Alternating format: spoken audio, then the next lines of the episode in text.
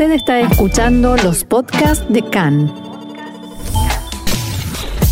CAN, Radio Nacional de Israel. Y vamos ya mismo a las noticias. Hoy, martes 16 de noviembre, 12 del mes de Kislev. Estos son nuestros titulares. El Tribunal de Distrito de Jerusalén aceptó el pedido de la defensa de postergar la declaración de uno de los principales testigos en el juicio contra Benjamin Netanyahu. El jefe del Servicio General de Seguridad de Israel mantuvo una reunión secreta con el presidente de la Autoridad Palestina. El ministro de Defensa Benny Gantz realizará una visita oficial a Marruecos la semana próxima.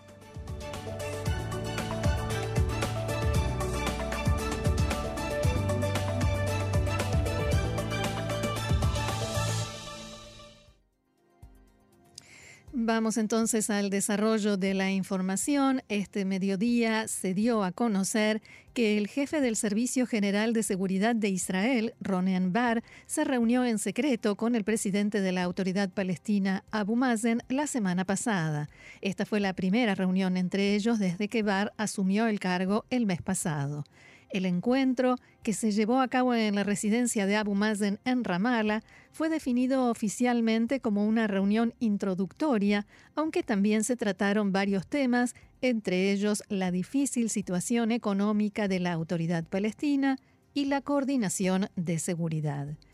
Recordemos que el presidente de la autoridad palestina se reunió con el ministro de Defensa Benny Gantz a fines de agosto. Aproximadamente un mes después, Abu Mazen se reunió con funcionarios del partido Meretz, los ministros Nitzan Orovitz e Isawi Frej y la legisladora Mijal Rosin. Abu Mazen pidió en aquel momento a los ministros de Meretz que le transmitieran al primer ministro Naftali Bennett y a la ministra del Interior Ayelet Shaked que desea reunirse con ellos. Jaquet respondió diciendo que eso no sucederá. No me reuniré con un negacionista del holocausto que demanda a soldados de Tzal en la Corte Penal de La Haya y paga salarios a asesinos de judíos, palabras de Jaquet. El propio Bennett también se niega a reunirse con Abu Mazen. Y el ministro de Defensa, Benny Gantz, llevará a cabo la semana próxima una visita oficial a Marruecos. El ministerio que encabeza hizo este anuncio anoche y detalló que Gantz firmará acuerdos de cooperación de seguridad, se reunirá con los ministros de Defensa y de Relaciones Exteriores marroquíes, entre otras actividades. Recordemos que el mes pasado el Consejo de Seguridad Nacional anunció la anulación de la advertencia de viaje a Marruecos para ciudadanos israelíes que tenía más de una década. La decisión se tomó tras una evaluación de situación, pero de todos modos el Consejo de Seguridad recomienda a los israelíes mantenerse atentos durante la estadía en Marruecos. Otro asunto, el testigo de cargo Nir Hefetz y el ex primer ministro Benjamin Netanyahu se presentaron en la mañana de hoy en el Tribunal de Distrito de Jerusalén en el marco del juicio que se sigue contra Netanyahu, acusado de los delitos de soborno, fraude y abuso de confianza. El testimonio de Nir Hefetz es considerado clave para la acusación, ya que durante mucho tiempo fue una de las personas más allegadas a Benjamin Netanyahu y conocedor de todas sus actividades y contactos. La defensa de Netanyahu solicitó que la declaración de Jefetz se postergara por una semana debido a un nuevo testimonio incorporado en las últimas horas a la causa.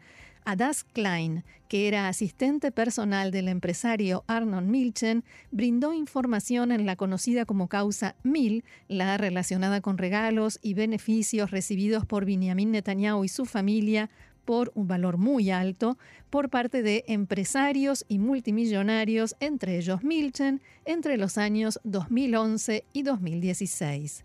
Tras una extensa deliberación, los jueces aceptaron el pedido de la defensa de Netanyahu y establecieron que la declaración testimonial de Jefetz comenzará dentro de seis días, el lunes de la semana próxima. Adas Klein entregó información que hasta ahora no se conocía en la causa, en virtud de la cual se realizaron nuevas investigaciones o se ampliaron las investigaciones. Según la testigo, Benjamin Netanyahu pidió y recibió tres brazaletes para Sara Netanyahu, su esposa, uno de ellos por valor de 45 mil dólares, así como bolsos de lujo y prendas de vestir para ella. Después de varios meses en los que Benjamin Netanyahu no estuvo presente en las audiencias del tribunal, esta mañana concurrió por consejos de sus abogados que indicaron que su presencia podría incomodar al testigo. Junto a Netanyahu llegaron a la sede del juzgado los legisladores Amir Ohana, Shlomo Kari y Galit Distal Abtarian del Likud para manifestarle su apoyo y se reunieron también unos 20 seguidores del ex primer ministro en la entrada al tribunal.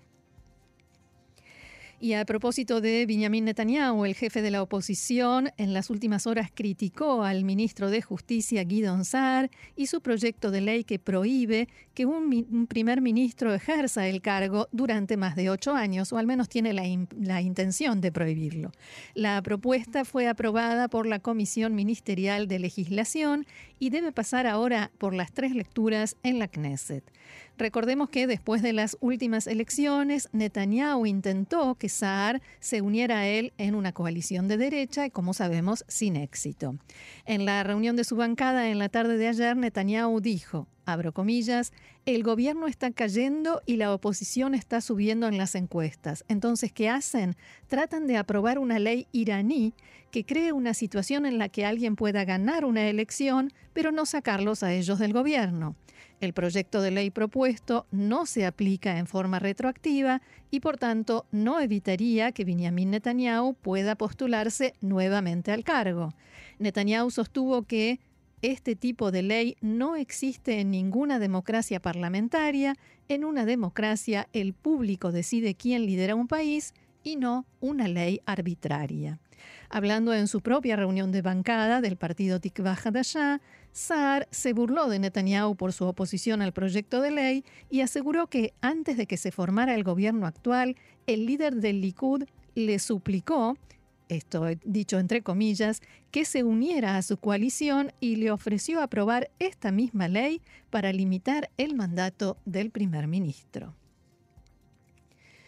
El ejército de Israel informó esta mañana que durante un operativo de arresto de dos sospechosos esta madrugada en la localidad de Tubas, en la margen occidental, se produjeron enfrentamientos. Según el informe, palestinos dispararon y arrojaron explosivos contra efectivos de Tzal.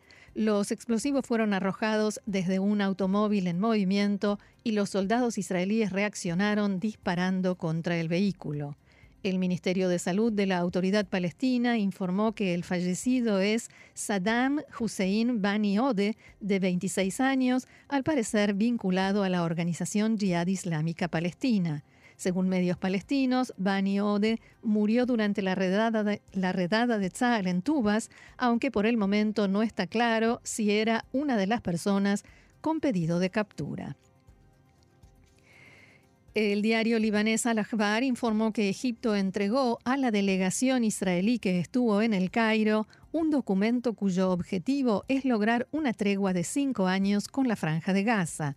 El diario cita fuentes palestinas que también aseguran que el documento incluye el tema de un eventual intercambio de prisioneros entre Israel y Hamas, la reconstrucción de la franja de Gaza y la mejora de la situación económica y humanitaria en el enclave. La delegación estuvo encabezada por el jefe del Servicio General de Seguridad, Ronen Bar. Fue frustrado un intento de contrabando de armas desde Jordania a Israel. Las fuerzas de seguridad israelíes confiscaron 11 armas, entre ellas un rifle Kalashnikov, otro M16 y municiones. Desde uno de los puestos de observación de Tzal detectaron cerca de la frontera a dos contrabandistas palestinos de unos 20 años. Efectivos de la policía israelí con ayuda de soldados de Tzal los atraparon. Esta tarde serán llevados al juzgado de paz para definir el pedido de extensión de la prisión preventiva presentado por la policía. Cambiamos de tema. El canciller Yair Lapid se reunió en la tarde de ayer con Rob Malley, invitado enviado, perdón, enviado especial de Estados Unidos para asuntos de Irán que se encuentra de visita en la región. Respecto a las negociaciones en Viena, que teóricamente se reanudarán a fin de mes, Lapid reiteró la posición de Israel de que Irán simplemente está tratando de ganar tiempo hasta que la cuestión de volver a unirse al acuerdo nuclear de 2015 ya no sea relevante. Según los informes, el ministro de Relaciones Exteriores le dijo a Mali que Irán no tiene intención de regresar al acuerdo del que Estados Unidos, recordemos, se retiró en 2018 cuando Donald Trump era presidente. Mali, quien también se reunió con el ministro de Defensa Benny Gantz y con el jefe del Mossad David Barnea, no lo hizo con el primer ministro Naftali Bennett. El funcionario norteamericano está llevando a cabo una gira con visitas oficiales a Emiratos Árabes Unidos, Arabia Saudita y Bahrein, además de Israel. También visita a Israel la embajadora de Estados Unidos en la ONU, Linda Thomas Greenfield, quien se reunió con varios altos funcionarios israelíes. La embajadora se encontró con el canciller Yair Lapid y luego escribió en su cuenta de Twitter que se siente alentada tras haber escuchado en su encuentro con el canciller sobre el progreso tangible de los acuerdos de Abraham.